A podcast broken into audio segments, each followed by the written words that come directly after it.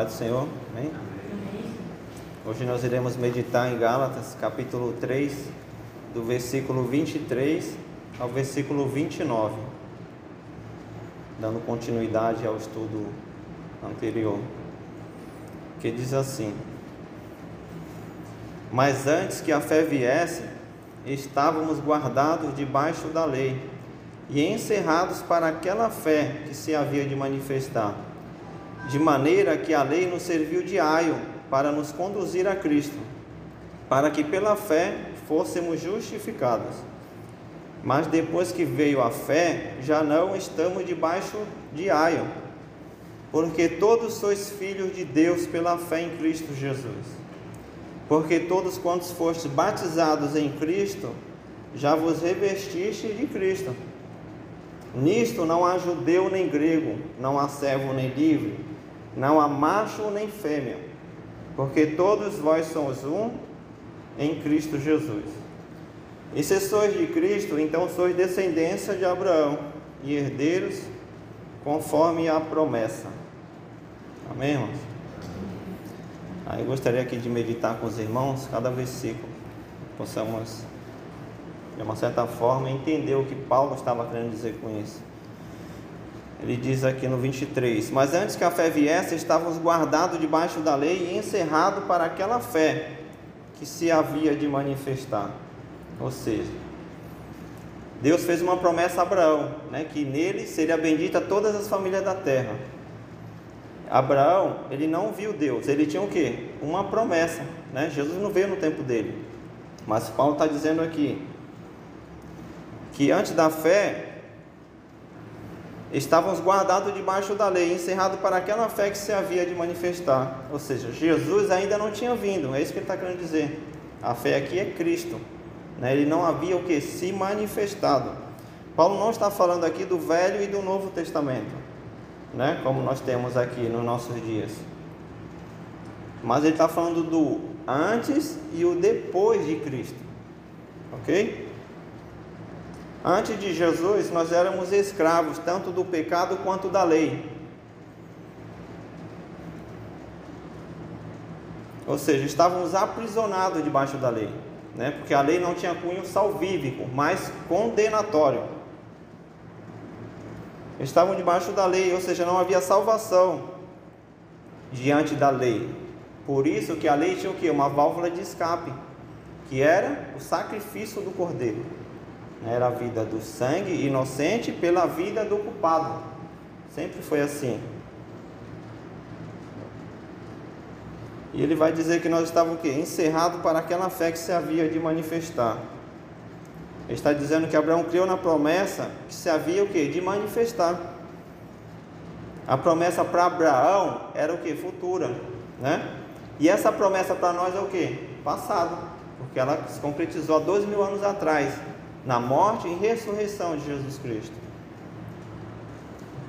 Agora, uma pergunta: mas se a promessa que não tivesse sido cumprida em nossos dias adiantaria alguma coisa? Percebe? Abraão criou na promessa que havia de se manifestar. Né? Nós sabemos que Jesus se manifestou porque nós temos a história ao nosso favor, né? dois mil anos depois de Cristo. Agora, se Jesus não tivesse vindo, adiantaria que Abraão crer na promessa? Não, né? Se Jesus tivesse vindo, morrido e não tivesse ressuscitado, haveria também Abraão crer na promessa? Não. Logo, o milagre não está apenas na fé de Abraão, né? Mas o milagre está em quem é colocado a fé, ou seja, em quem, para quem é feita a promessa, né? Que é Jesus Cristo. Ou seja, a nossa fé tem poder de salvar nós, de nos salvar? Também não. Né? Por quê? Porque quem nos salva é Cristo. Então a fé logo é um ingrediente para a salvação. É um instrumento, uma ferramenta. A fé por si mesmo não tem poder de salvar. Né? Porque todos têm fé em alguma coisa. Né? Muitos acreditam até que um cachorro tem poder de salvar. Né? Nós já estudamos aqui sobre o, o Guinforte, né?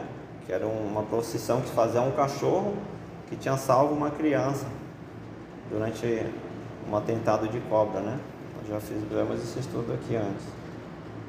Por isso, irmão, que a ressurreição de Jesus foi o maior milagre que ele fez, né? O maior milagre não foi o nascimento, foi o que? A morte dele. Porque se ele não houvesse ressuscitado, não haveria ressurreição para nós aqui hoje, né? Então, o maior milagre de Jesus não é o Natal, é a Páscoa, né? Porque na cruz ele verte o seu sangue para que nós fôssemos salvos. Né? Então, se ele não tivesse vestido o seu sangue e pagado o preço do nosso pecado, não haveria salvação para nós. Por isso, a, a, a, ressurreição foi o maior milagre que Jesus fez. Não foi apenas perdoar o pecado, curar os enfermos, fazer o, o vento parar, né? Multiplicar os pães e peixe, mas foi o que? A ressurreição dele. E graças a Deus que, que esta fé ela se manifestou, né? e nós temos acesso a ela. como o próprio João Batista, né? Ele vê essa fé que Paulo está dizendo encarnada no Filho. E o que, que ele diz? Eis aí o Cordeiro de Deus que tira o pecado do mundo. E hoje essa salvação é uma realidade para nós. Antes de Jesus vir, a lei era a nossa guardiã. Ela dizia o que deveríamos ou não fazer. Observa que existe a lei para tudo, né? Deus deu o que? A lei cerimonial, que era a forma de culto, né? A forma que era feito o sacrifício do cordeiro. Ok? Toda a liturgia religiosa do tabernáculo, dos pães, né? O santo do santo. Então, toda a forma de culto estava incluída o que? Na lei cerimonial, né? Existe o que também a lei civil. Observa que Deus deu né, para Moisés toda a forma que eles deveriam se comportar Israel perante as outras nações, né? A forma de fazer negócio, ok? Casamento, né? Toda a cultura estava baseada na lei. Então a vida deles estava debaixo da lei, todinha. Tanto cerimonial, né, civil e a lei moral, que é os dez mandamentos que deu Deus também para ele. Ok? E aí o que que Jesus ele, ele permanece no novo, né? Dessas três que nós falamos. A lei moral. Ok, irmãos? Então o velho não foi abolido totalmente, né? Porque a lei moral Jesus ele preservou. Ele mesmo vai dizer: "Ouviste o que foi dito", né? Não matarás. Eu, porém, vos digo: aquele que se encolerizar contra seu irmão já cometeu homicídio contra ele. Por quê? Porque a ideia do homicídio, a raiz é no coração, né? Ouviste o que foi dito, não adulterarás. Eu, porém, vos digo: aquele que olhar, né? Ele já cometeu adultério. Por quê? Porque essa é a lei moral. Então, Jesus ele permanece a lei moral nos nossos dias também. Então, percebe? A lei ela não foi abolida totalmente. Então, vamos lá: a lei civil ficou para Israel, não permanece mais. A lei cerimonial, forma de culto também não. Embora algumas igrejas tentam colocar, né, judaizar a nossa fé hoje colocando a arca do concerto, né, o sofá, enfim. E tentam fazer dos nossos dias um judaísmo. Só que Paulo é isso que ele está combatendo aqui. Né? Tudo que você agrega à fé, você anula o sacrifício de Cristo. Então isso é muito sério.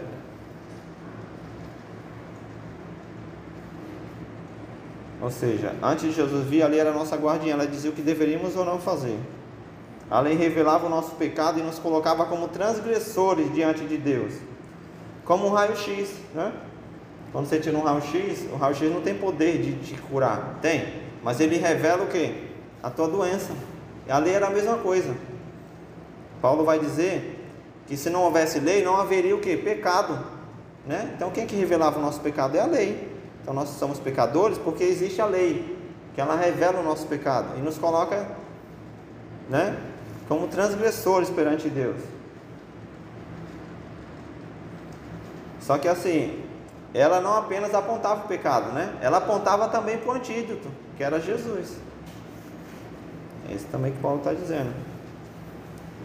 Que ali nós estávamos guardados debaixo da lei, né? Porque a fé não havia manifestado ainda. E o que que dizia na lei, os dez mandamentos? Alguém já tentou meditar? Ó, não terá outro Deus além de mim. Por que, que temos esse mandamento? Não terás outro Deus além de mim. Porque nós temos outros deuses dentro de nós, sabe? Não foi aleatório, né? Nós somos idólatras por natureza. Você não, né? Até os santos, observa o santo. As pessoas fazem um santo colocando como um Deus, né? Ou seja, um Deus que ela cria e ela se prostra perante ele, conforme a sua imagem, a sua semelhança, né? Então você tira Deus da jogada e se coloca no lugar de Deus. Essa é a ideia do santo. Então Deus já sabia que nós somos idólatras por natureza, por isso que ele vai dizer: Não terás outro Deus além de mim. Não farás para ti imagem que de escultura. Não tomarás o nome do Senhor teu Deus em vão. Observa, nós tomamos o nome do Senhor todos os dias em vão, né? Devemos nos policiar. Quando você diz assim, só Jesus na causa, você está tomando o nome do Senhor em vão. Você não está usando o nome dele da forma correta para glorificá-lo, né? Mas você está banalizando o nome dele. A minha esposa, quando a Sofia está dando trabalho para dormir, ela fala: dorme em nome de Jesus. Você vê que o nome de Jesus é tão poderoso que ela dorme, né?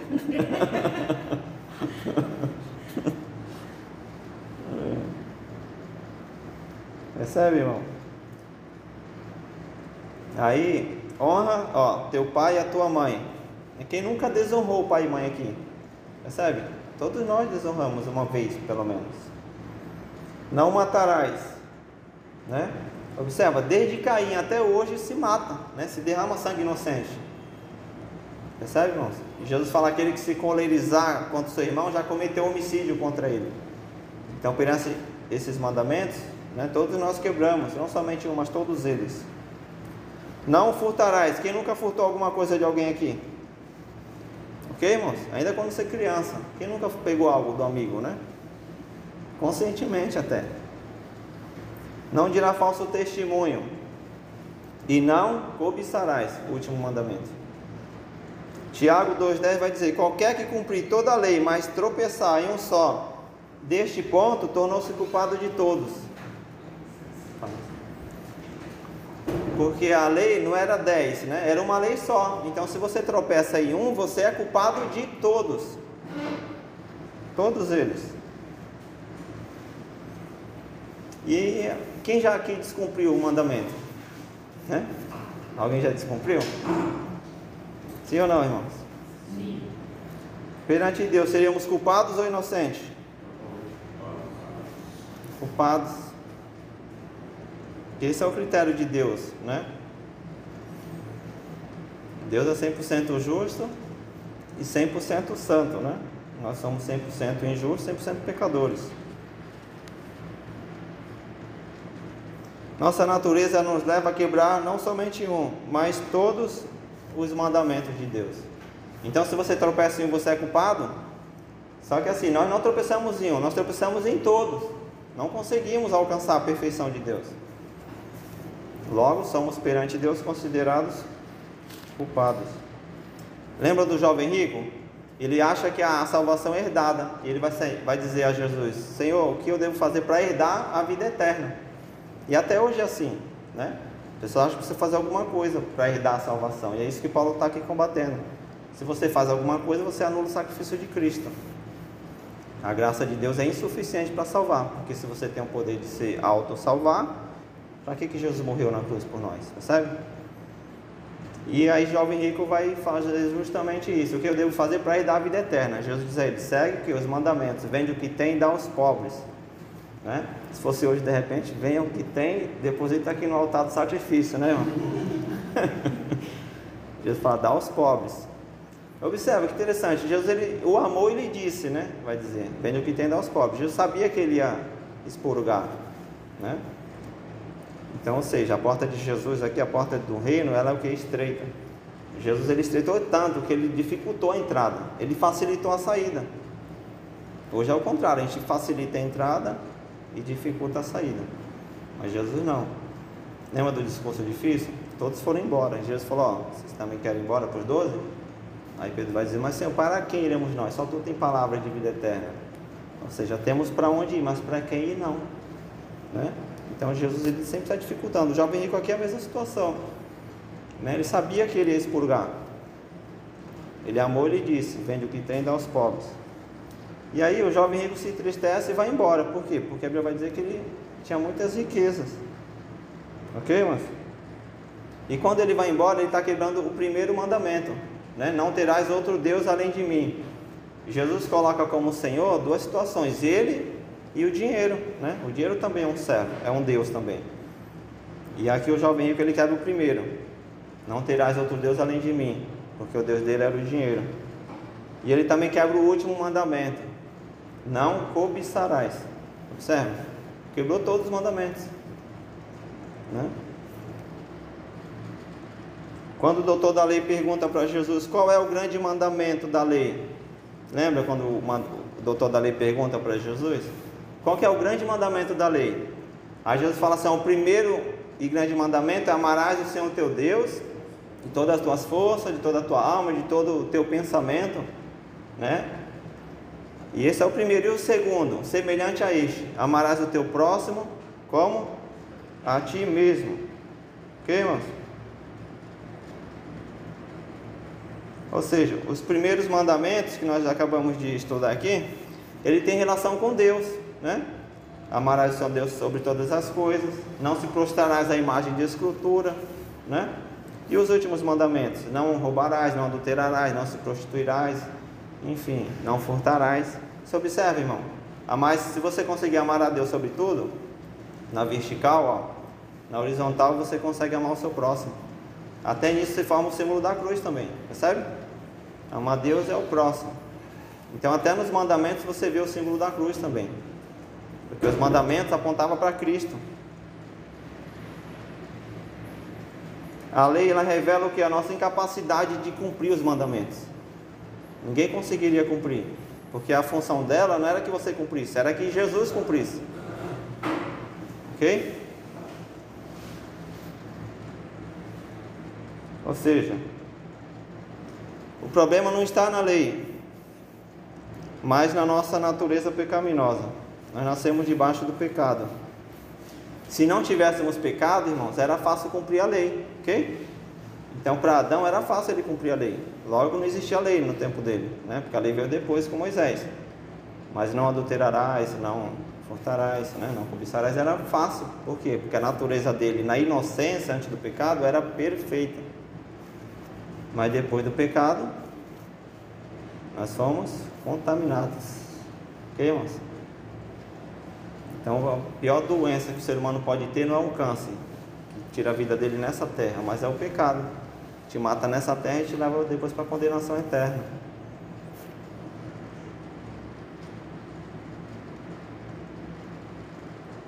Romanos 6, versículo 12, vai dizer: A lei é santa e o mandamento é santo, justo e bom.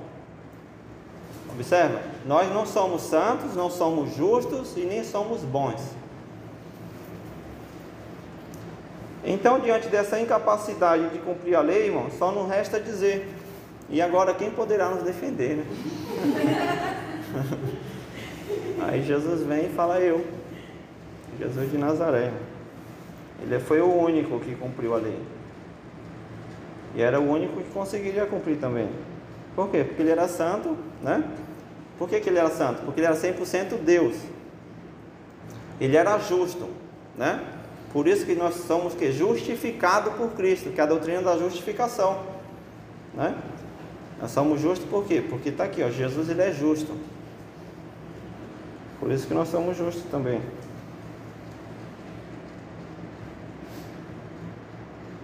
E Jesus é o que é bom, né, irmãos? Nós não temos justiça por nós mesmos, né? Que perante Deus nós merecíamos o que? A condenação eterna. Mas Jesus veio, pagou a nossa dívida perante Deus e hoje nós fomos reconciliados com Ele. Então, logo, a ira de Deus não permanece mais sobre nós, nosso pecado não pesa mais sobre nós. Por quê? A nossa dívida foi quitada na cruz. Já o, a pessoa que não tem Cristo, o pecado dela permanece sobre ela. Ele vai dizer que a ira de Deus permanece sobre o filho da desobediência. Então agora você imagina Deus irado né, com alguém. Ok, irmãos? E graças a Deus nós somos justificados. Porque nós estamos em Deus através de Cristo. Né? Então um dia quando você chegar no, céu e Deus perguntar por que, que você merece entrar aqui, Quer dizer, eu não mereço, né? mas por causa de Jesus eu. Então o mérito não é nosso, o mérito é dele. É por isso que ele nasce debaixo da lei, justamente para cumprir a lei. Ou seja, Jesus não podia nascer antes da lei nem depois, ele tinha que nascer no período da lei. Está lá em Gálatas 4, versículo 4 e 5. Paulo vai dizer: Mas vindo a plenitude dos tempos, Deus enviou seu filho, nascido de mulher, nascido sobre a lei, para remir os que estavam debaixo da lei, a fim de recebermos a adoção de filhos. Observa, Jesus ele nasce no tempo da lei, por quê? Porque era para cumprir a lei. E era o que? Na plenitude dos tempos. Nasceu nem antes nem depois, nasceu no dia certo, no momento certo. Observa que Roma já tinha feito a, né, as ruas, já estava tudo esquematizado já. Para que o evangelho ele fosse propagado, irmão, aceleradamente e chegasse até nós aqui hoje. Então, na plenitude de tempo, Jesus vem. E ele vem no ventre de Maria. Embora ele não teve o DNA de Maria, né, como já estudamos. Ok? E Jesus cumpriu toda a lei. Observa, Jesus ele foi o que? Circuncidado com oitavo dia. Né? No oitavo dia de nascido, ele já começou a derramar o seu sangue por nós. Maria, quando Jesus nasce, ela faz o que? A quarentena, que era 40 dias afastada para a sua purificação. E ela tem que sacrificar lá as pombinhas, né? Então Jesus ele nasce o que? Debaixo da lei, para cumprir a lei. Ok, irmãos? E Jesus ele não sacrificava, né? Porque ele era o próprio sacrifício. Aqui agora vamos ver o versículo 24, que diz assim: De maneira que a lei nos serviu de aio para nos conduzir a Cristo, para que pela fé fôssemos justificados. Aio aqui significa, Paulo está dizendo que, que toda a lei ela serviu de, de um aio. O aio era um tutor, né, que conduzia a criança, né, há quem diga que é dos 6 aos 16 anos. Então ela era responsável por essa criança, de levar para a escola, de repreender, tinha uma certa autoridade sobre essa criança. E Paulo está dizendo que a lei era praticamente um tutor, né, um pedagogo, servia de proteção, como um aio que cuida de uma criança, era a lei, cuidando de Israel, do povo de Deus. E esse tutor, ele era um escravo de confiança. Né? Ele exercia autoridade sobre a criança durante seu crescimento, seu desenvolvimento, inclusive com a vara. Só que assim, o aio ele exerce uma função temporária, uma função limitada e uma função provisória. Observa que a lei ela era provisória, temporária e limitada. Por quê?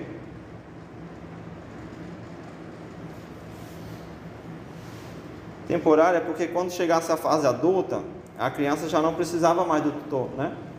Então ele é responsável por cuidar da criança até a fase adulta. Chegando à fase adulta, a criança não precisa mais do responsável, porque agora ela tem seus pais. E é isso que Paulo está dizendo aqui sobre o aio. Agora não precisamos mais do tutor, né? Porque não somos mais crianças. Ou seja, a criança cresceu, né? Por quê? Porque Jesus já veio. Então não precisamos mais da lei. Ela cumpriu seu papel. A lei ela, ela era limitada por quê? Porque ela não tinha o propósito de salvar, né? Então, observa, você seguia vários rituais, mas você não conseguia ser salvo pela lei. Ela apenas apontava para o Salvador, né? Ou seja, todo o Velho Testamento não foi salvo é, porque Jesus estava lá, né? Jesus não nasceu no tempo deles, nasceu no nosso. Ok, irmãos? Nós somos salvos pelo sangue, mas se o sangue de Jesus não foi derramado naquela época, como que eles eram salvos? Percebe? Então nós já estudamos, eles foram salvos pela fé naquele que havia de vir, né? Então Jesus morreu, quando Jesus morre, praticamente toda aquela fé que eles tinham naquele cordeiro que era sacrificado, né, ela foi validada através do sacrifício de Cristo. E mais ainda na sua ressurreição, né? Então eles eram salvos por Cristo, da mesma forma que nós somos hoje. Abraão não viu Jesus, mas ele creu na promessa. né, daquele que seriam benditas todas as famílias da terra. Então ele foi salvo porque creu na promessa. Porque Jesus, você vê, Jesus desde o Éden até agora, né? Todo o Velho Testamento ele prefigurava Cristo, apontava para ele, que era o aio, né? Ele apenas apontava para Cristo. E a lei também era provisória. Por quê? Porque como nós já vimos, né? Vindo a plenitude dos tempos, Deus enviou que o seu filho. Então, o aio, ele tinha o que? Uma função provisória. Por quê? Porque a criança, né, quando chegava numa certa idade de maturidade, não precisava mais do tutor. Então a lei nada mais era do que uma função provisória. Por quê? Porque Jesus veio, então não preciso mais da lei. Exceto a lei moral, né? Como nós já comentamos aqui também. Quem veio primeiro, a promessa ou a lei?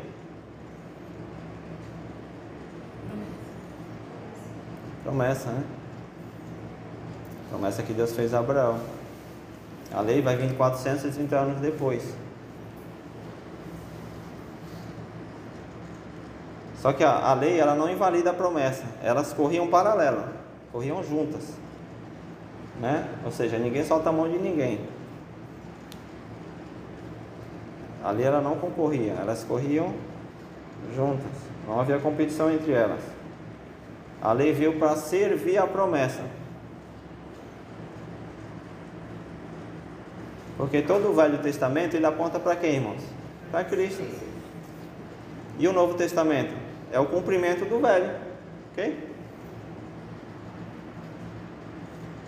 Adão, por exemplo, Adão ele é uma figura de Cristo também. Lá em Romanos 5,14 vai dizer que Adão, figura de Cristo. Ele fala assim: Adão, figura de Cristo. Por quê?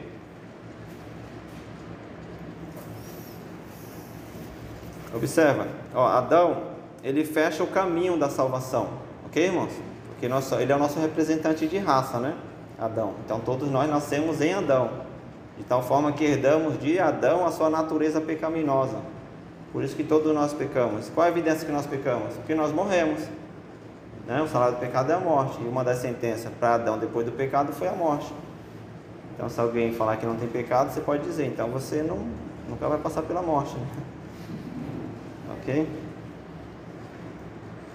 Então vamos lá, Adão, ele fecha o caminho da salvação. Jesus vem o que? E abre um novo e vivo caminho. Ele diz: Eu sou o que? O caminho, só a verdade, só a vida. Ninguém vem, ele não fala ninguém vai, ninguém vem ao Pai, né? a não ser por mim. Adão ele descumpriu o mandamento, embora não havia lei, né? Mas Deus havia dado a ele o mandamento de ele né, não se alimentar daquela árvore. E aí Jesus vem e faz o que? Ele cumpre todo o mandamento, né? Através de Adão, Adão volta o que? Ao pó, né? Através da morte. E aí Jesus vem e faz o que? Ele ressuscita. Porque não era possível que a terra ele fosse retido por ela. A terra teve que regurgitá-la.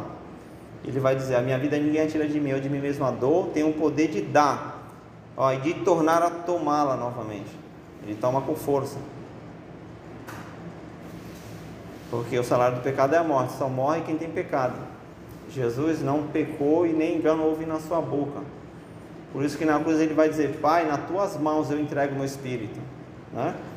Ou seja, não foi Pilatos que o crucificou, né? nem Judas que o traiu, nem Herodes né? que sentenciou, não. Primeiro foram nossos pecados que matou Jesus. Segundo, foi da vontade de Deus moê-lo. Ok? E terceiro, ele se entregou como sacrifício. Não foi um assassinato. Foi um sacrifício. Em Hebreus 9, Hebreus 9, do 1, 13 ao 14, fala que todo o sacrifício apontava para Cristo, irmão. Todo sacrifício lá do velho era uma tipologia de Cristo. Ok? Hebreus 7, 26 e 27. Vai dizer que todo o sacerdócio apontava também para Cristo porque ele é o nosso sumo sacerdote.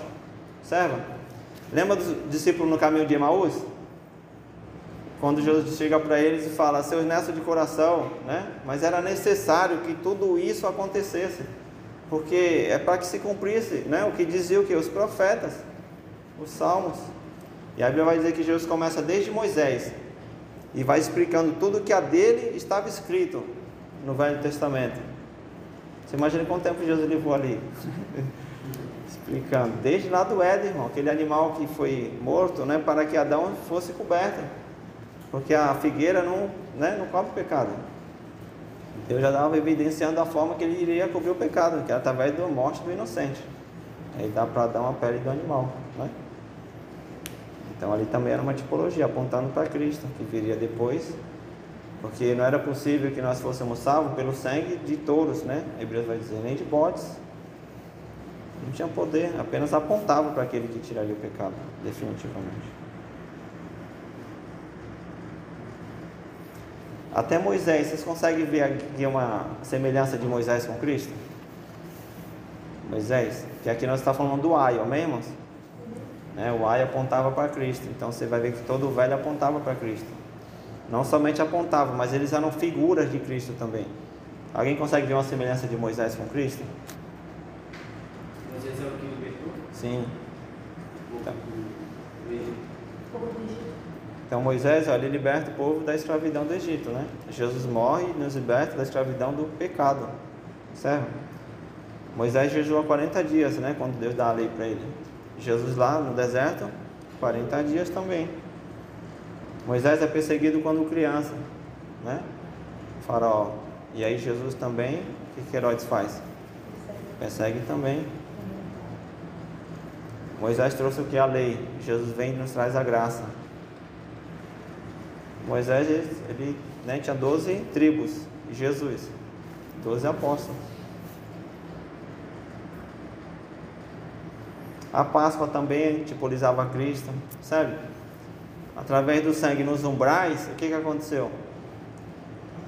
As famílias do povo de Deus foram salvas, né? E hoje como nós somos salvos? Através do sangue de Jesus. Então a Páscoa simbolizava Cristo também. É por isso que nós comemoramos a morte e a ressurreição de Cristo na Páscoa. E a Páscoa está vindo aí, amém, irmãos? Você vai ver lá anunciado lá, a Páscoa cresce 20% né, este ano. Como se o coelho botasse ovo, né? o coelho não bota ovo. Né, irmãos? Só que a Páscoa do mundo é chocolate, né? Dificilmente você vai ver lá, né? Jesus morreu e ressuscitou. Porque quem serve a Cristo é a igreja, não é o mundo, né?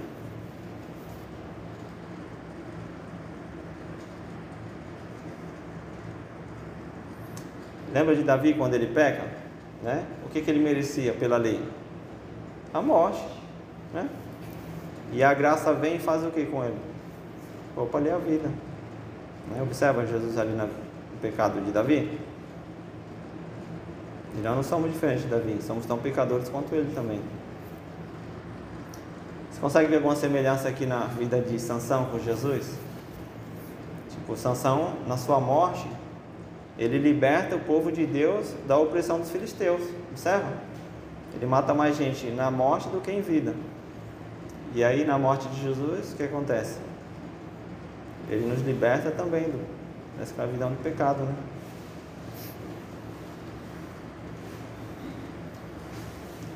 Ou seja, para que pela fé, né, Paulo no final do versículo vai dizer, pela fé fôssemos justificados. Ou seja, justificado através de Cristo, né? Que é a doutrina da justificação. Ninguém é salvo pelo que faz, mas é salvo pelo que Jesus fez, né? Então não existe justiça própria. A justiça sempre será de Cristo. O mérito sempre será dele né? porque através da sua morte ele nos justificou, ou seja, nos tornou justo, porque ele pagou a nossa dívida, né? o preço da nossa soltura. Imagina a nossa conta como estava lá, no... nossos pecados estava feio, não tá, irmão? Estava negativo. Jesus veio e deixou azul a sua conta. Então, perante Deus, nós não temos dívida nenhuma. Isso é libertador, não é? Porque Jesus pagou a nossa dívida. Por isso que você é salvo, irmão. Não pelo que você faz ou fez, mas pelo que Jesus fez. Né? A gente não tem que ter dúvida da salvação. Alguém pode dizer, hoje eu não sou salvo, né? Porque hoje eu não jejuei, não orei, né? Né? não li a Bíblia. Mas você não, deixou de ser salvo porque você não lê a Bíblia, não orou, não jejuou, né? Você é salvo porque Jesus te salvou, Ele te justificou. Outros podem dizer, hoje eu li a Bíblia, jejuei orei, então eu estou salvo, né? Então, não existe oscilação de salvação. Você é salvo ou não é. Né? Isso é fruto da nossa imaginação. Você é salvo porque Jesus ele pagou a nossa dívida perante Deus. Os falsos mestres, ao introduzir a lei de Moisés como condição para a salvação, eles estavam invalidando a graça de Deus. Então, toda vez que você acrescentar algo à salvação, você invalida o sacrifício, amém? Por isso você não tem que fazer nada, né? Você apenas tem a fé em Cristo. Só isso. E aí você é o que? Justificado. É um ato de Deus 100% exclusivo para você. Agora, o processo da justificação é a santificação. Isso é um processo. Você vai ser regenerado e vai melhorar todos os dias até a volta de Cristo. Né? Todos os seus pecados que você tem, você vai deixando aos poucos. Mas você é salvo em Cristo. Então os mestres estão introduzindo a lei de Moisés como condição para a salvação. E o pior que isso, eles estavam anulando a promessa que Deus fez a Abraão, colocando Deus como infiel. Que Deus havia feito uma promessa a Abraão, né? Que nele seria bem todas as famílias da terra. E a Bíblia vai dizer que Abraão creu, e isto lhe foi imputado como justiça, ou seja, justificado pela fé.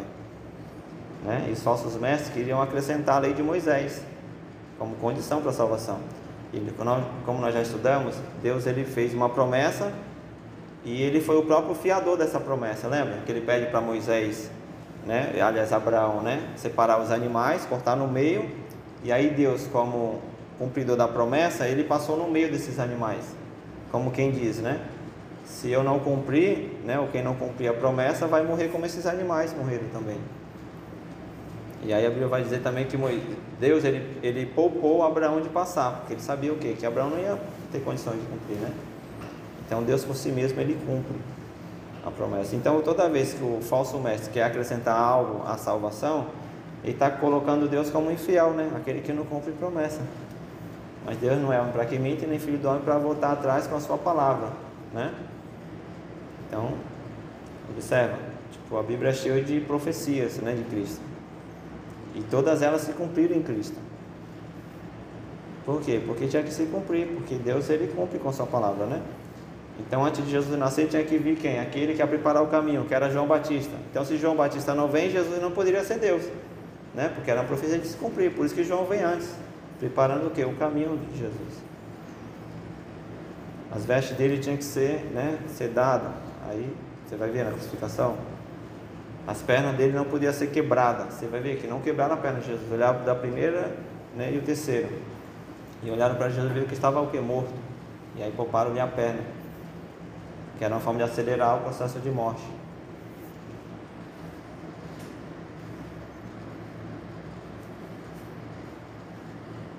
E hoje, existe o papel do tutor? Né? Sério? Ou seja, para nós que estamos em Cristo, o papel do tutor não existe. Né? Mas quem não tem Cristo, irmão, a lei continua o quê? Acusando, né? Continua oprimindo. O peso do pecado do ímpio permanece sobre ele. Então, o tutor para nós não existe. Porque ele de Deus não permanece mais sobre nós. Porque nós estamos na condição de filho, não de criatura. Né? Mas para quem não tem Cristo, ele vive o que? Debaixo do poder do pecado, do domínio do pecado, da influência do pecado. O pecado escraviza, é o Senhor dele, né? Agora nós estamos em Cristo, nós vivemos o que? Na influência do pecado, porque nós temos a natureza adâmica ainda. Mas o, o pecado ele não domina mais sobre nós, né? Porque Cristo pagou a nossa dívida perante Deus. Por isso que Deus vai dizer lá no, em Gênesis, né? Quando cai Matabel, né? o desejo do teu pecado será o que? Sobre ti, né? Mas sobre ele você deve dominá-lo, ok? Então hoje nós conseguimos dominar o pecado, né? Ele não nos domina, nós é que o dominamos, dominamos através de Cristo. Tem gente que acredita que o Deus da lei é um e o da graça é outro. Se a gente não tomar cuidado, né? A gente pode também pensar dessa forma. Percebe, irmãos? Aqui, ó, lembra quando Deus fala para Saul, né? Você vai exterminar todo mundo do inimigo. Vai exterminar quem? Os idosos, as mulheres e criança de colo. Né, irmão? É meu. Criança de colo. Serve, Deus manda dilúvio, manda as dez pragas lá no Egito, né? Deus não tem misericórdia, ele extermina, né? Da forma que ele bem entende. Ok, irmãos? Deus destrói cidade, é, Sodoma e Gomorra, né? Cidade todinha.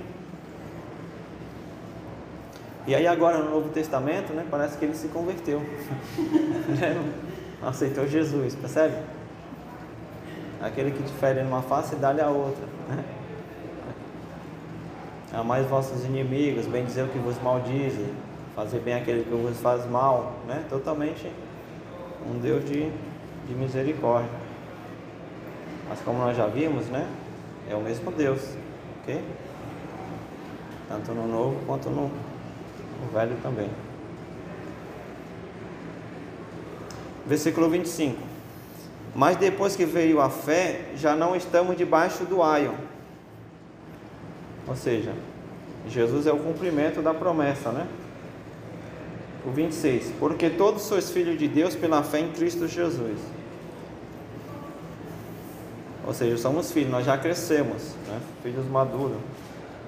O 27.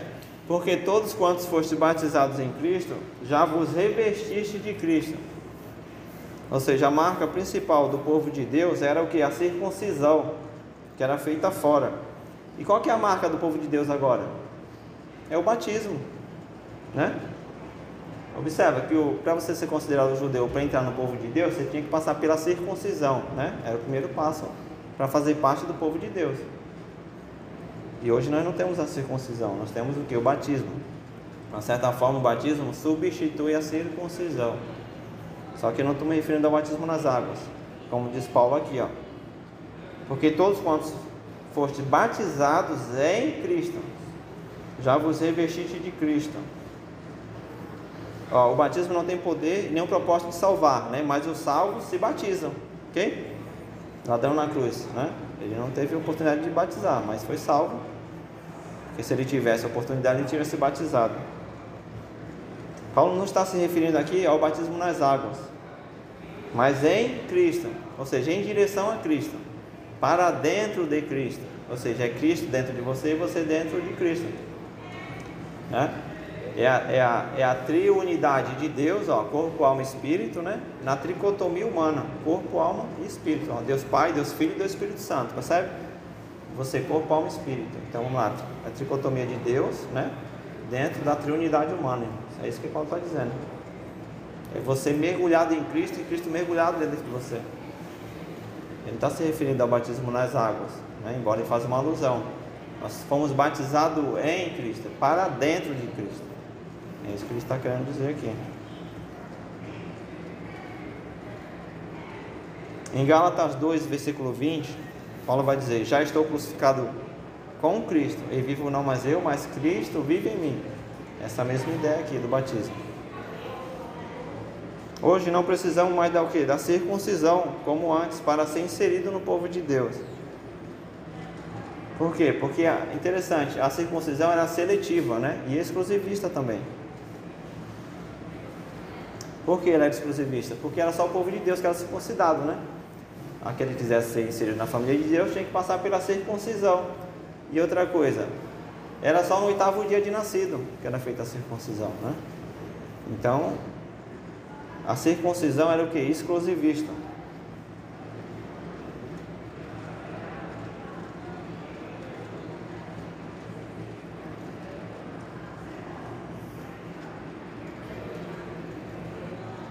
Já o batismo, ele não é ele não é seletivo e exclusivo, mas ele é inclusivo e democrático.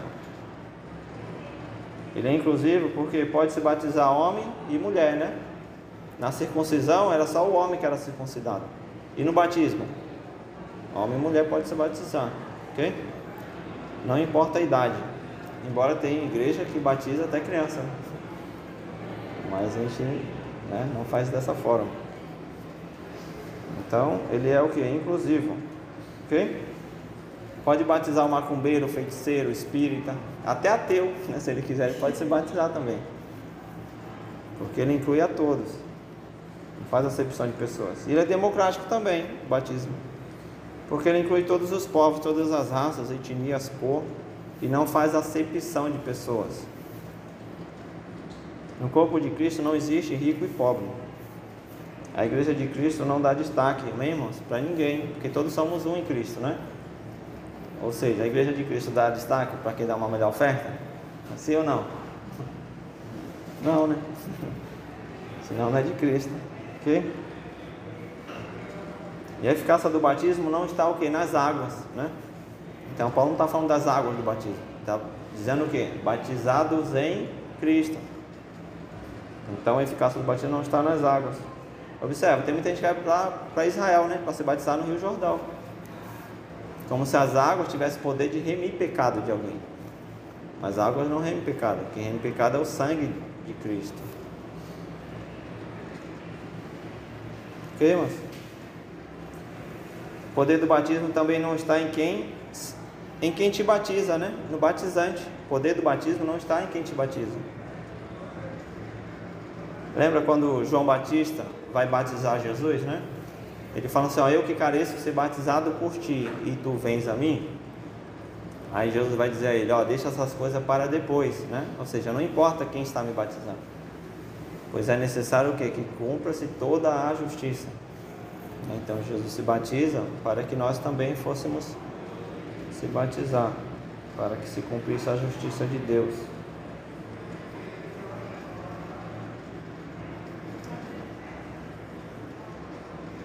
O batismo, irmão, é o que? É para pecador, né? Só se batiza quem se considera um pecador, né? E aí João vê Jesus sem pecado. Fala, mas, né? Faz sentido eu batizar Jesus. Por isso que ele vai tentar, né? Mas eu que careço ser batizado por ti. Então o batismo é para pecador. Jesus não teve pecado. E o batismo, de uma certa forma, é, é uma cerimônia também cristã, né? Então os salvos se batizam, ok? Só que Jesus ele é o próprio Salvador, né? Então não precisavam também passar pelo batismo. Você já pensou se a validade do batismo de alguém tivesse em quem te batiza, né? Sério. Se a pessoa estiver em pecado, por exemplo, o batismo é invalidado, né, irmão? Sério. Então não está em em quem te batiza. E nem também em quem se batiza mas está na fé de quem se batiza. Então o poder do batismo não está em quem te batiza e nem você que se batiza, mas na fé de quem você se batiza, sabe?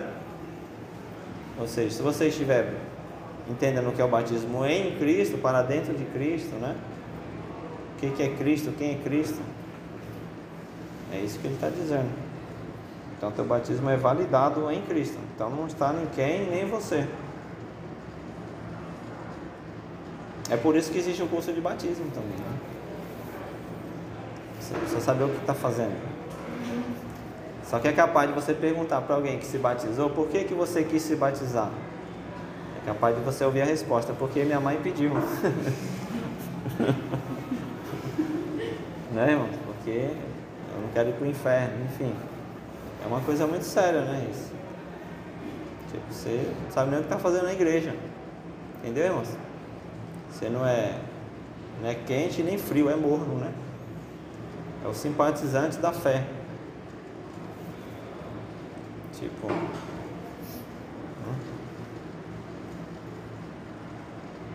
A nossa aliança ela não é mais mosaica, né? Lembra a aliança mosaica? A lei foi dada lá no monte para Moisés, Monte Sinai, né? A nossa aliança agora é do Calvário foi dada na cruz, quando Jesus disse: Esse é o novo testamento do meu sangue.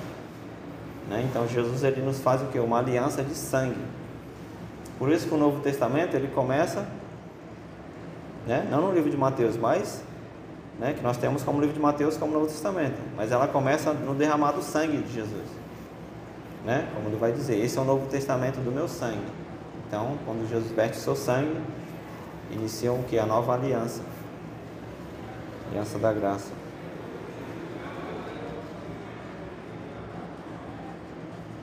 Hoje, para sermos introduzidos na família de Deus, no povo de Deus, só precisamos do quê? De fé, né? Jesus fala, vem e me segue. Você apenas responde. Através da fé. A marca principal do povo de Deus era a circuncisão. Hoje é o que? O batismo em Cristo, né? Que esse batismo em Cristo, irmão, ele nada mais é do que do que o novo nascimento, né? Isso que Paulo está dizendo. É a regeneração. E está no pacote da salvação também. Quando você aceita Jesus, você nasce de novo, você é justificado, você é regenerado, você passa pelo processo da santificação. Né? Você agora não é mais criatura, você é filho. É adotivo, mas é filho. Né? Porque a tua documentação de adoção já foi assinada pelo sangue de Cristo também. Ele fala revestir o que? De Cristo. É se vestir de Cristo, mudar a roupagem, viver através do que? Dos seus ensinamentos. Né? Então devemos aplicar tudo que Jesus ensinou na nossa vida. Observe que a Bíblia te dá né, lições para você ter comunhão com Deus, ter comunhão com o próximo, saber criar seus filhos, ser um bom esposo, uma boa esposa, né? Então devemos seguir os ensinamentos das Escrituras. Porque a natureza revela o que? Que em Deus, né, que existe um Deus, né? O salmista vai dizer que os céus anunciam a glória de Deus, o firmamento, a obra das suas mãos. Né? Então a natureza revela que existe um Criador, sabe? Mas quem é o Criador apenas as Escrituras revelam, não temos outra fonte. Versículo 28: Nisto não há judeu nem grego, não há servo nem livre, não há macho nem fêmea, porque todos vós sois um em Cristo Jesus. Paulo está dizendo aqui que pelo batismo, ó, pelo batismo, na descendência daquele de Abraão, não há o que? Divisão. Não há judeu e nem grego. Observa? Ou seja, não há problema racial mais em Cristo, né? Ou seja, não importa se é romano, se é judeu, se é gentil, porque todos são um em Cristo, né? É isso que ele está dizendo. Não há judeu e nem grego.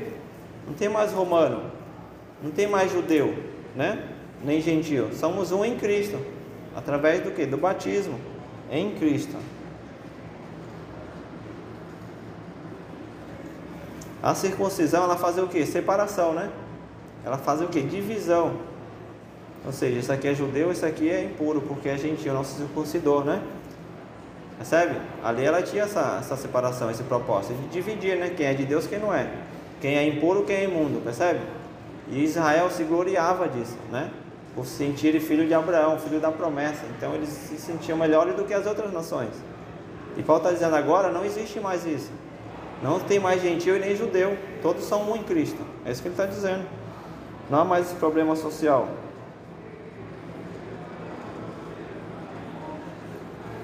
Aí ele fala, não há escravo e nem livre. Né? Não há problema que? Racial. Problema de raça. Paulo está tocando na ferida, nos poderes estabelecidos. Isso para aquela época é revolucionário, né? Tipo assim, não há escravo nem livre. Observe, os romanos, né? Eles oprimiam o que? O povo de Deus, subjugavam, porque eles estavam na posição, né? De Senhor. E o povo de Deus na posição de servo. Ele está dizendo aqui, ó, não há mais, né? Escravo e nem livre. Livre é quem? O opressor, né? Sentiam livre. E o escravo, Israel. Agora não tem mais perante Deus hierarquia, né? É isso que ele está dizendo. E muitos servos de Cristo naquela época eram escravos, né? Porém, em Cristo não existe mais escravo, todos são um. Porque o, o véu do templo, lembra, irmão? Se rasga de alto a baixo, né?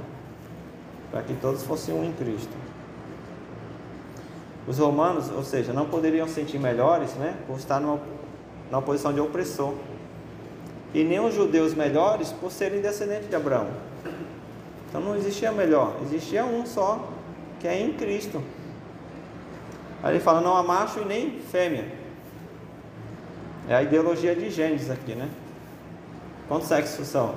Deus fez? Macho e fêmea. Somente dois. Ou seja, não existe homem e mulher, né, no reino de Deus. Só existe o quê? É igual quando você casa, né? Ele fala se torna um. É isso aqui que ele está dizendo. Não tem mais mulher e homem, não tem mais gentil e grego, não tem mais escravo e nem livre, né? Todos são, fazem parte o quê? Da família, né? É o mesmo pacote, é o mesmo objetivo, o mesmo propósito. É, é o propósito da igreja, né? Todos estão ali, ali não tem melhor, não tem, né? Todos estão com, unidos a Cristo ali para adorar a Cristo, como igreja. Por isso que a palavra igreja significa ajuntamento, né? Então, é o corpo, é. Ninguém é igreja sozinho. É só igreja quando você está unido ao corpo. Versículo 29. E se sois de Cristo, então sois descendente de Abraão, e herdeiros conforme a promessa, herdeiros de Deus. Ou seja, se estamos em Cristo, ó, herdamos né, de Deus o que? A promessa. Nós somos herdeiros de Deus. E o que é que nós herdamos de Deus? Sabe? A justificação, né, a adoção, perdão dos nossos pecados. Ok, irmãos? Aí se alguém te perguntar, né, conte a bênção. Aí você fala, ó, a bênção é que eu sou herdeiro de Deus. Né? Eu estou que justificado através de Cristo. Meu pecado não pesa mais sobre mim. Aí vocês perguntaram de novo, irmão, mas já sei disso, agora conte a bênção. Porque isso não tem valor às vezes, né? As pessoas querem ver bênçãos materiais, irmão. Mas o maior milagre que nós temos é o perdão dos nossos pecados, né? E hoje nós nos encontramos como filhos de Deus. Amém, irmãos? É só até aqui. Se alguém tiver alguma pergunta. A Cris está aqui para responder.